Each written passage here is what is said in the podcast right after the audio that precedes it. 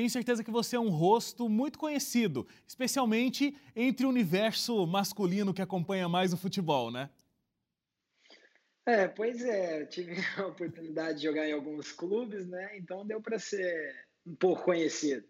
É, inclusive, é, é sobre, sobre esse momento, assim, de ter tido uma grande relevância no esporte, o que acabou né, fazendo com que você se tornasse bastante reconhecido, e como é lidar com isso. Porque né, você não era uma pessoa conhecida, aí, num curto intervalo de tempo, você tem uma explosão, né? Você se torna um grande jogador brasileiro, acaba indo jogar na Europa é, e também se torna um jogador da seleção brasileira, tendo um, um grande desempenho, um grande resultado. Como é que funciona isso na cabeça? Um dia ninguém sabe muito bem quem é você. No outro dia você tem uma explosão, todo mundo já te conhece num curto intervalo de tempo. Como foi isso para você? Como foi lidar com essa fama toda?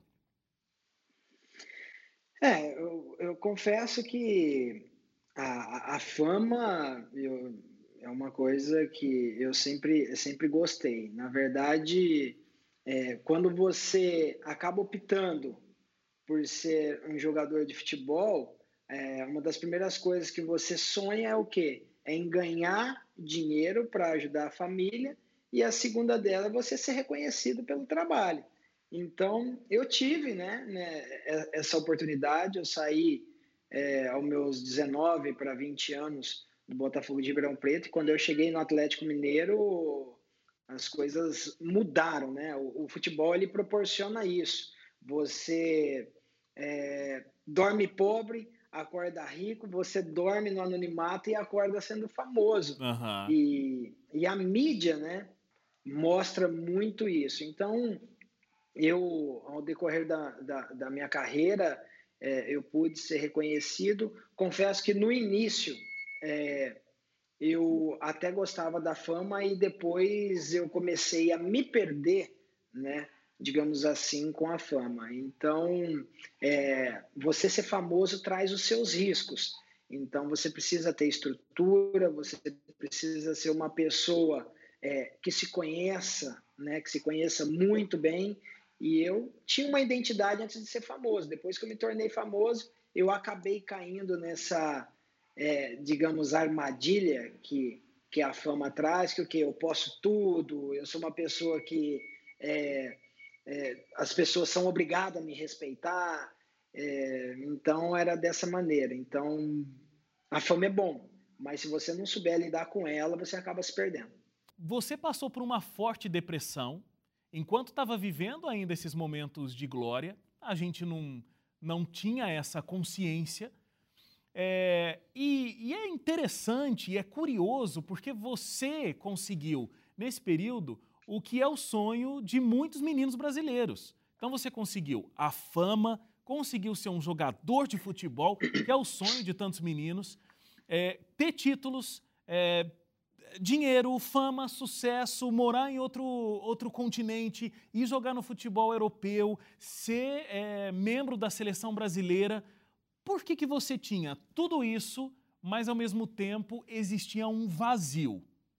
Você falou uma coisa aí, e eu sempre falo, né? Eu viajo, eu dou palestras né, em empresas, eu ministro em, em igrejas, né, em congregações, e tem muitos é, atletas, né? Vamos lá, muitos heróis que levantam, levantam seus troféus, levantam, colocam suas medalhas no peito, comemorando um título, mas só que longe daquilo ali, ele está derrotado. Então, eu era uma pessoa que colocava uma medalha no peito, eu era coroado como melhor jogador, mas como filho, como amigo, como pessoa, eu era totalmente derrotado, porque eu tinha esse problema com álcool, eu tinha esses problemas é, é, extra-campo.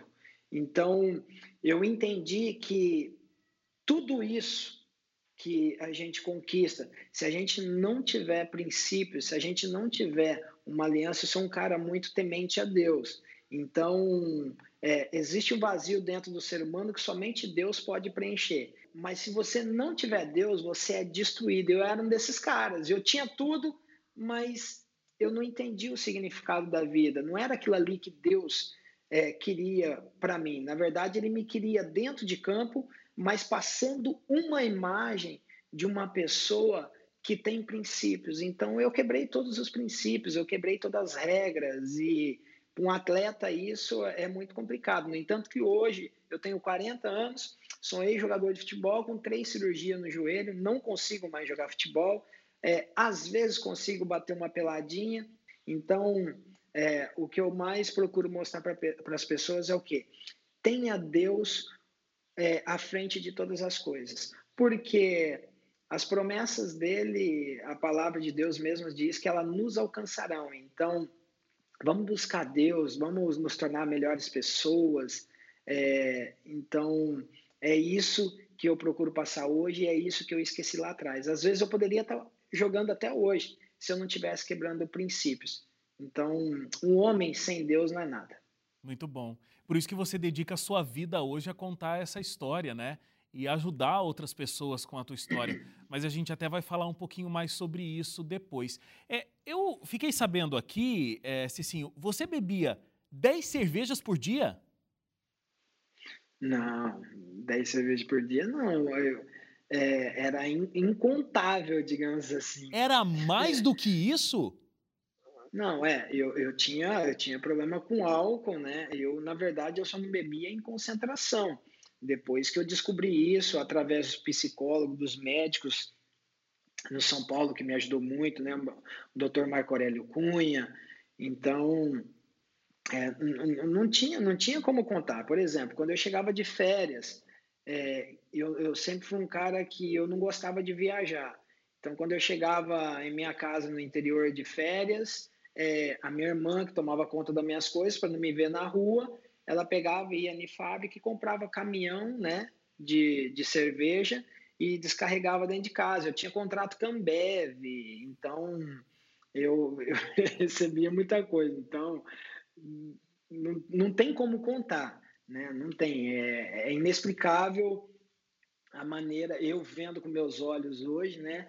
A, a condição de vida que eu tinha. No entanto, que até a minha irmã e meu pai, eles estavam tentando entrar, é, como eles minhas coisas, eles estavam tentando entrar com um pedido judicial para interditar meus bens, porque eu não tinha condições de administrar os meus bens. A qualquer momento eu poderia morrer de como ocorre com um acidente de carro.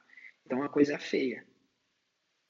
Agora, como é que você conseguia conciliar essa vida de beber essa quantidade, que não tem nem como a gente contar aqui, com um atleta de alto desempenho? Eu entendi, você não, não, não bebia quando você estava ali na concentração. Mas a vida de um atleta é treino, né? O tempo todo é treinar. Como é que você conseguia levar uma vida de um atleta de alto desempenho e ter esse alto consumo de álcool? Bom, eu, eu também não sei. é, na verdade, é o que é essa questão. Eu acho que eu conseguia é, por questão atlética mesmo. Então, é, era muito treinamento, né? E aí eu treinava, por exemplo, começava o treino às nove da manhã, acabava meio-dia, depois a gente treinava no período da tarde, acabava às seis horas, e das sete horas, mais ou menos até umas duas, três horas da manhã, eu ficava bebendo. Na Europa já foi mais tenso, porque eu treinava só o período da manhã. Então, o meu almoço eu já consumia álcool e aí eu ia até as quatro da manhã. Então, era. É, eu fumava mais ou menos dois maços de cigarro por dia. Era assim. Era escandaloso. E você começou muito cedo, com 13 anos, você deu o primeiro gole. Então, uh, eu imagino que bebida uh, era rotina. Era uma coisa que era muito comum para você. Era até difícil achar estranho estar tá bebendo. Quando é que você toma consciência de que álcool não era legal? Álcool era uma coisa complicada para você ter na sua vida? Não, na verdade, Wagner, é, o, o, meu pai, né? O meu pai sempre me alertou, a minha mãe, da minha família, meu irmão, minhas irmãs nunca consumiram álcool. Então meu pai sempre falava, falava, oh, meu filho, não, não bebe, não fuma, não mexe com drogas. E, e aí o que acontece? Aos 13 anos eu saí da casa dos meus pais. Então até então eu estava debaixo, né? A gente fala no interior de São Paulo, né? Debaixo da tutela dos pais, né? Debaixo da saia da mãe. Uhum. Então, quando aí eu comecei a morar sozinho e vieram os convites, os amigos chamando para sair, para fazer aquilo, é, para tomar uma cervejinha, que não é errado. E, e eu caí nessa armadilha. Então, tudo começou com o primeiro gole. Muitas pessoas é, atribuem, né? É, questão de, de droga, mas eu, pela experiência que eu tive com álcool, é, eu falo com muita propriedade que o pior, a pior droga que tem é o álcool, porque ninguém vai cheirar uma, uma cocaína, fumar uma maconha ou, sei lá, consumir um crack é, do nada. Primeiramente, o que ele faz? Ele toma o álcool para ficar meio é, poderoso, né? Que essa é a imagem que, que, que as pessoas veem da, da, da bebida alcoólica para depois consumir. Então, o álcool ele te induz a muitas coisas. É uma grande porta e... de entrada, a gente diz, né? A pessoa começa com essa porta de entrada que é o álcool e aí ela vai indo para outras substâncias depois, né? Exatamente. Então, eu, eu, desde o início eu sabia que o álcool não era uma, uma boa coisa para se estar consumindo. Mas no início você vai o quê? Não, um copinho não faz mal, uma cervejinha não faz mal, três não faz mal, quatro não faz mal, cinco não faz mal. Opa, hoje eu tenho dinheiro, eu posso tomar tudo que eu quero, posso comer tudo que eu quero, comprar tudo que eu quero. Então, o que, que muda uma caixa? Agora, tem uma relação com a depressão isso? Você acha que também você foi entrando tão profundo no álcool para conseguir é, ter alívio desse sintoma da depressão? A gente até viu em algum lugar que você dizia que você não conseguia dormir se você não tivesse embriagado. Exatamente. Na verdade, o álcool eu tentei como uma, uma porta de escape, né? Da, da questão depressiva, porque quando eu machuquei a segunda vez, a primeira vez que eu operei o joelho foi no, no Real Madrid e a segunda vez foi na Roma. E nessa segunda vez, o médico lá na, na Roma falou que existia a possibilidade de eu não jogar, voltar mais jogar futebol, porque meu joelho tinha moído muito, né? O trauma tinha sido muito grande. E, e aí, eu, ao invés de eu buscar em Deus a minha força, eu busquei no álcool. E é o que muitas pessoas fazem hoje, Sim. né? É, é, muitas pessoas estão com depressão. Ah, eu vou lá no shopping, vou comprar um monte de roupa que vai curar minha depressão. Ah, eu vou beber que vai curar minha depressão. Ah, eu vou me prostituir que vai curar minha depressão. Não, tudo isso é engano, entendeu? Então, é, a gente, é, quando está depressivo, a gente busca naquilo que é mais fácil. Eu encontrava no álcool. Então, eu dormia embriagado, quando acordava, eu treinava, voltava, me embriagava para esquecer. Ah, mas você tinha problema? Não, não tinha problema. O problema era comigo, eu não sabia mais quem eu era. O álcool ele te tira a identidade, ele tira o prazer de você de trabalhar, ele tira o prazer de você poder sentar num restaurante, você só quer ficar atrás de um, de um copo de cerveja e com um cigarro na mão e, e, e falando besteira. Então, mas desde o início eu sabia que era errado, mas caí nessa armadilha. Graças a Deus, hoje estou tendo a oportunidade de poder falar com propriedade desse assunto para que pessoas não caiam nessa armadilha também. Ô Cicinho, tem oito anos que você não bebe, que você não fuma e tem essa vida transformada. Como é que você teve esse encontro real com Deus? Eu, eu tive esse encontro em Roma, né? Eu, eu conheci minha esposa no meu penúltimo ano de Roma. É, eu conheci minha esposa Marie e, e ela é uma pessoa que cresceu, né? Foi criada por uma família, né? A mãe dela, por trabalhar muito, aí deixava ela na casa de uma família para pegar após o trabalho e essa família levava muito para a igreja. Então ela cresceu, né? É, conhecendo a Deus, tendo temor em Deus. E quando ela me conheceu em Roma, ela viu algo diferente em mim e eu, acima de tudo, vi algo diferente nela, porque eu tinha, é, eu ficava no meio de famosos, eu, enfim, rodeado de pessoas. Mas quando eu olhei para minha esposa e na conversa que eu tive com ela, é, eu não olhei somente o físico. O físico me atraiu muito. Mas o que mais me atraiu foi ela colocar em contradição aquilo que eu tinha em mente. Então ela me mostrou princípios e eu vi esse algo lindo dentro dela e quis que esse algo lindo fizesse parte da minha vida. E esse algo lindo era Jesus. E aí eu tive encontro pessoal com Jesus, ele conversando comigo. É, e isso não é coisa de bêbado, não, tá? Porque, porque enquanto eu estava bêbado, é, Deus não falou nada comigo. Mas eu tive um êxtase e comecei a transpirar muito dentro do meu quarto, do quarto de hóspede, né, da casa que eu morava em Roma. Ficou uma poça de suor. E para você ter noção, eu estava sob efeito de mais de 14 caipirinha, mais de 20 long neck, mais de é, três maços de cigarro e, e quando eu vi aquilo no chão eu já não estava mais embriagado e eu não sabia se era lágrima, se era suor, o que que era. E aí Deus começou a falar comigo, falou, olha, isso daí não vai te levar a lugar nenhum. E, e aí eu entendi o que Deus queria falar comigo. Então quando eu aprendi uma coisa, quando a gente tá cheio, cheio de problemas, cheio das nossas convicções, cheio de álcool, cheio de traumas, não tem como Deus falar, porque nós não não, não damos abertura para ele falar. Mas quando você se esvazia, ele te enche. Então foi dessa maneira que eu tive encontro com Deus e tive minha vida transformada. E foi tão forte esse encontro que você dedica a tua vida a isso, né? Porque você poderia estar tá, uh, curtindo uh, o momento agora com a tua família, só em casa, aproveitando o que a vida te deu até aqui. Uh, mas você Faz isso, você vai aos lugares, você viaja e você tem contado a tua história, tem até se exposto, né? Porque a gente não necessariamente precisaria saber que você passou por tudo isso na tua vida, mas você conta justamente para ajudar outras pessoas, né, Cicinho? E aí, assim, é, é, é um contrassenso, mas é, é como a vida funciona, né? Você tinha fama, você tinha sucesso, você fazia o que você gostava e você não era plenamente feliz. Tinha esses sintomas tão profundos de depressão e, e só com o álcool que você amenizava esse tipo de situação. Hoje, você tem uma vida muito mais pacata, você tem uma outra história, mas você se considera feliz. É isso? Não, sem sombra de dúvida. É... Eu, quando, antes de eu, de eu, de eu me converter, é... eu achava que eu era feliz. Eu tive, sim, momentos felizes, lógico. Não posso é, também ser hipócrita quanto a isso. Mas é, o que eu vivo hoje, eu entendi qual que é a verdadeira felicidade.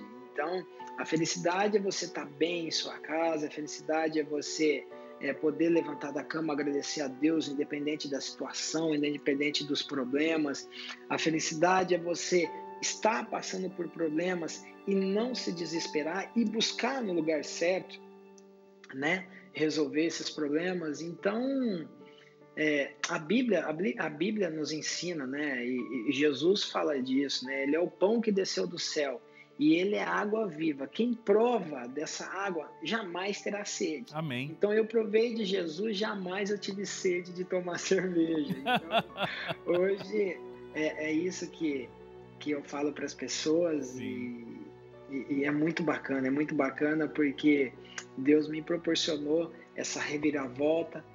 O pecado deixa marcas, mas o importante é que Jesus me mostrou o outro lado da vida e é esse que eu tenho prazer hoje. Muito bom. E você tem uma vida inteira ainda pela frente de ainda novas descobertas que você pode fazer, porque a Bíblia é uma fonte inesgotável, né? Cada vez que a gente lê, a gente tem novas descobertas, a gente descobre, a gente se aprofunda e a gente aprende muito mais. E nessa vida cristã você ainda tem muito que caminhar, assim como todos nós. Mas que Deus te abençoe muito, Cicinho, agora nessa nova fase, ajudando as pessoas a encontrarem a Deus, a preencherem esse vazio que você sentiu tão profundamente na tua vida. Que Deus te abençoe, abençoe a sua família e esse ministério agora que você tem com a tua história de vida e o teu testemunho. Eu agradeço, Eu agradeço por essa oportunidade de estar participando com vocês e que é, Deus continue nos usando né, para honrar e glorificar o nome dele. Hoje o meu prazer é fazer gol para Jesus, dar uma assistência para Jesus, então é, eu glorifico a Deus por ter me dado essa oportunidade né, de, de, de despertar de um sono profundo, de um pesadelo é, dos piores e que hoje, né, com essa responsabilidade, a gente levar a palavra de Deus aos corações sedentos e eu tenho certeza que Deus vai continuar nos usando. Muito obrigado mesmo, que Deus abençoe e continue abençoando e prosperando esse programa que dá abertura para falar do nome de Jesus e exaltar o nome de Jesus. Amém. Valeu, Cicinho. Grande abraço para você.